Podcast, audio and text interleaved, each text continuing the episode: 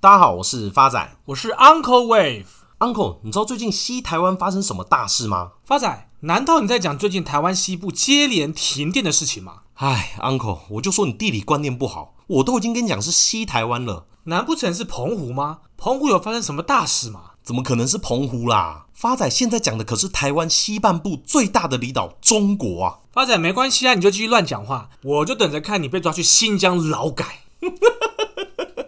话说回来，最近财经新闻的版面都是俄乌之战以及联总会升息的议题。而这两件事也是影响全球金融走势的关键。美国以及台湾的大盘指数，从今年高点到现在修正了将近快一成左右。而讲到这波股市修正的炉主，大家第一个想到的一定都是俄罗斯，因为俄罗斯从开战到现在，大盘目前虽然是休市的，但是跌幅已经达到五成左右。然而，却有一个国家明明就没有参与到战争，股市的跌幅比参加战争的国家还多。而这位隐藏版的炉主，正是今天要跟大家讲的中国。以恒生科技股指数来看，从去年的高点到三月十四号为止，股市的跌幅已经高达六十七个 percent，比打仗的俄罗斯股市跌的还多。而这次在中国内部的金融海啸下跌的因素分成以下三点：第一个就是俄乌之战，中国的立场是很明显偏向俄罗斯的，也因为这样的立场，导致中美双方的关系又更紧张。像美国就有官员在近期的新闻公开表示，俄罗斯在战争爆发不久后就有要求中国提供军事上的援助，尽管中国外交部否认。但这些头条新闻引发了投资人对美国可能针对中国实施新的制裁的疑虑，同时也造成这些在美国上市的中国股票遭到投资人的大幅抛售。第二个因素则是疫情政策的影响。像大家都知道，西方大部分的国家疫情政策都是以共共存为主，因为像西方大部分国家疫苗都是打了两剂以上，再加上去年 Omicron 对于接种两剂疫苗以上的人重症死亡率仅仅只有不到十万分之一。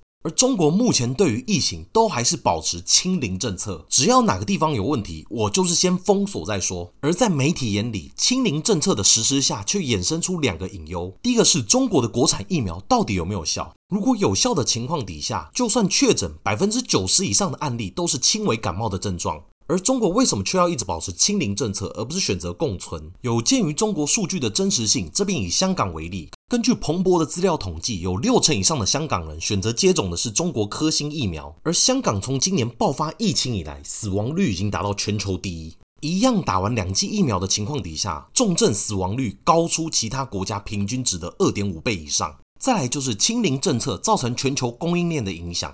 在中国，新的一波 Omicron 的疫情已经让多个地区开始重新封锁。像中国的科技中心深圳，在上周也开始宣布封锁管制。再来，中国工业重镇吉林省也在周一开始封城，而广东省南部的制造业重镇东莞也暂停了受影响地区的工厂运营。而其他宣布加强管控的地区还包含上海、山东、广东、陕西、天津，还有江苏。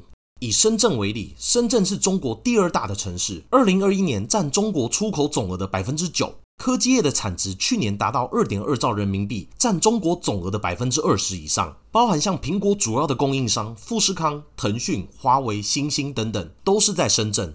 中国的清零政策可能会在短期进一步加重全球供应链的压力。如果疫情在扩散的情况底下，有可能维持更长的时间，那么未来几周中国境内的流动性与制造业的生产可能会有大规模的中断。最后一个造成中国股市大跌的原因，则是美国的因素。首先，摩根大通下调了腾讯、阿里巴巴、美团、京东等二十八只在美国和香港上市的中概股评级，认为中国科技股在六到十二个月都不能投资。再来，美国公众公司会计监督委员会（简称 PCAOB） 针对外国控股公司提出责任法案，已经有五家中国企业可能会被除牌、强制下市。而这消息一出，中概股纷纷跳水，轻者跌五六成，重则一跌就跌了八九成。这边以中国前十大公司为例，第一个是腾讯，股价从去年高点跌到这个月低点，累计跌幅高达六成以上。Uncle，今天你能想象你手边的台积电跌幅超过六成吗？怎么可能啦？就连金融海啸，台积电也才跌五成左右。再来，也是前十大公司的阿里巴巴，股价从去年高点到现在，已经跌了将近快七十六个 percent，比当初 IPO 的价格还低。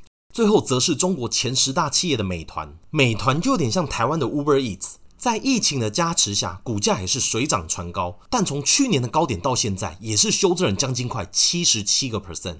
最后也提一下，台湾人耳熟能详的线上串流平台爱奇艺，爱奇艺的股价从去年高点到现在，跌幅将近快九十四个 percent，等于说你去年投资一百万，摆到现在大概只剩六万块钱。试问谁能想到买一家公司的股票比买期货还刺激啊？而也是因为上述三大原因，造成这波中国股市的金融海啸。很多中国的乡民甚至在网络上调侃：当投资人还能自嘲在群组或是网络上说笑话的时候，说明情况还没那么糟糕。但现在大家已经不想发表任何言论了，就知道情况有多惨。所以目前在中国的投资市场盛传一句名言：在中国股市要赚钱靠的是运气，但要赔钱靠的却是实力。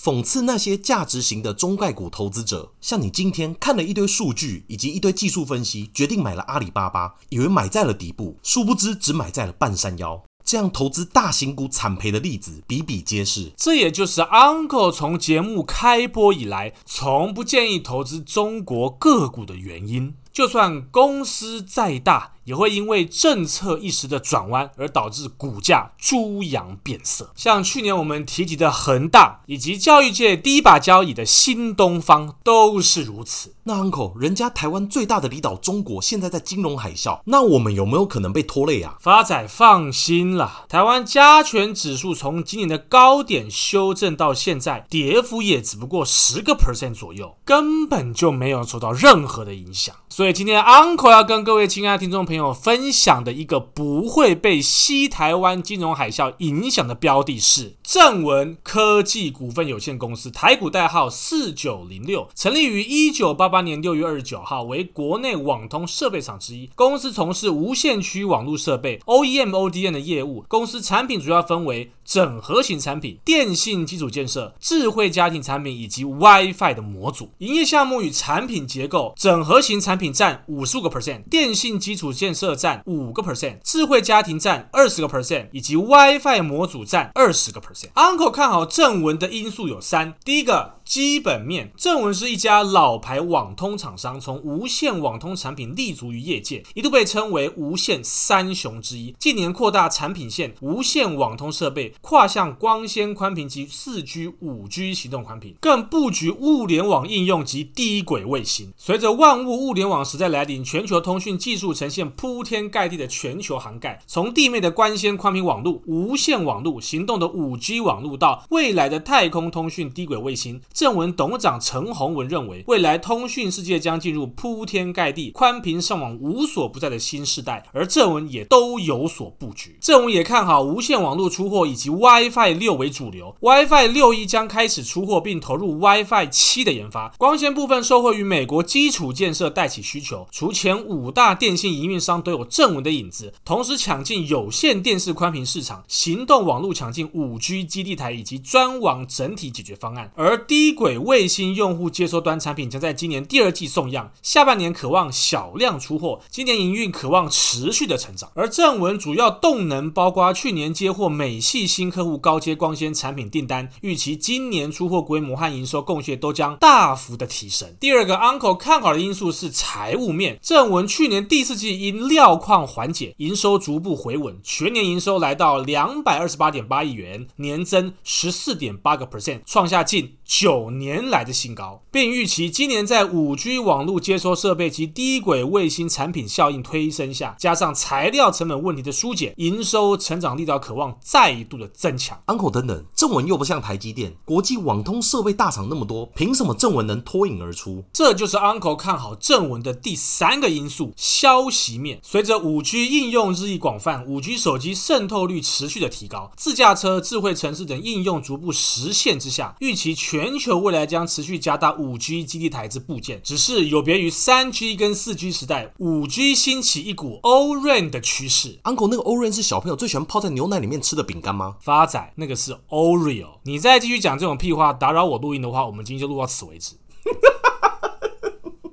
干小心眼呢。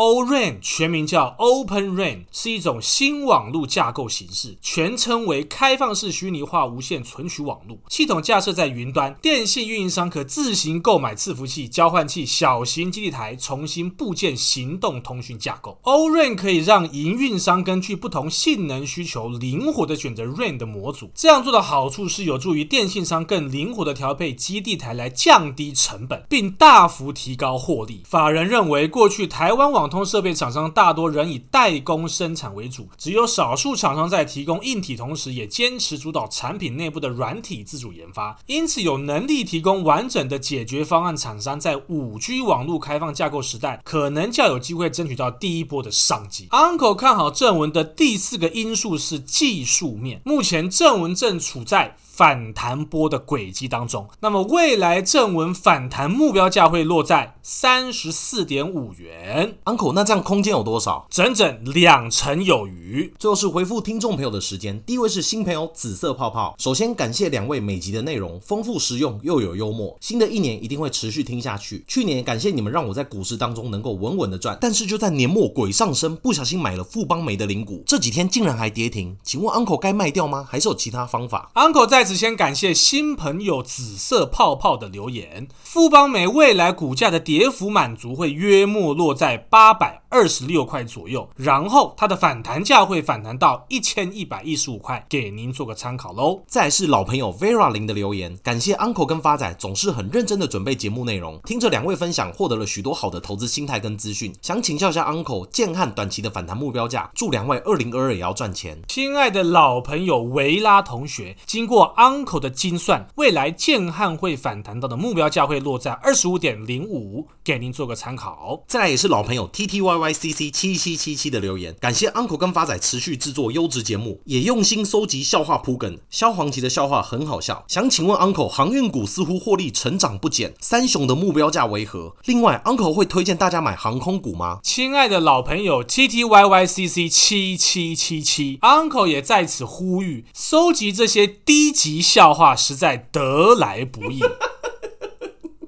因此，也希望听众朋友来信提供。一旦经过 Uncle 采用，会赠送《华尔街日报》一年份。而货柜三雄的目标价经过 Uncle 精算之后，分别为长荣一百九十一元、阳明一百九十二元以及万海两百九十四元。至于航空股，因为考量到油价还有可能涨至下半年，因此 Uncle 不建议再继续投资。第四位也是我们老朋友 Darren Gosplan，他想请问一下 Uncle 台办要怎么处理？亲爱的老朋友 Darren Gosplane，我们在去年第十九集分享台办，那个时候的价格是五十三点二，那么也在去年七月份达到了最高价一百零五元。那么目前因为跌破了陌生段的轨迹，因此邪恶波已经结束。不过经过 Uncle 帮您精算的一个反弹目标价，它会落在七十六点九元，有到。都建议可以调节出场。最后一位是新朋友 Emily 卢的来信，Uncle 发仔你们好，谢谢两位制作那么优质的节目，让我这个股市小白可以在欢乐的气氛当中学习到专业的知识，真是我往财富自由之路的一盏明灯。常常开车载我高一的儿子上学听贵节目，有一天我儿子柳丁突然问我什么时候换妈妈留言，所以我才特别来信，有两个问题想跟 Uncle 请教。第一，为什么 Tinder 都还没有找贵节目业配？第二，景德三一五二从去年三月六百多块跌到现在两百多块块。钱单从业绩的表现来看，会跌那么多吗？还是有其他的因素？另外，想请问一下 Uncle，目标价为何？亲爱的新同学 Emily，您好，在此 Uncle 也鼓励柳丁小朋友未来要好好读书，孝顺妈妈哦。回到您的问题，Uncle 很想接到 Tinder 的业配，但是 Uncle 主账号被 Tinder 封锁的情况之下，不知道对方还愿不愿意接受。再来，景德由于 5G 的智慧型手机的换机速度未如预期，加加上电子产业的长短料问题严重，手机跟 WiFi 都有缺料的困扰。再加上技术面，Uncle 帮您精算之后已经跌幅满足，那么未来会反弹到的目标价至少会落在三百三十元，给您做一个参考喽。其他的听众朋友不用担心，Uncle 跟发仔也会在下集一一回复所有听众朋友的留言。谢谢大家，我是发仔，我是 Uncle Wave，我们下次见。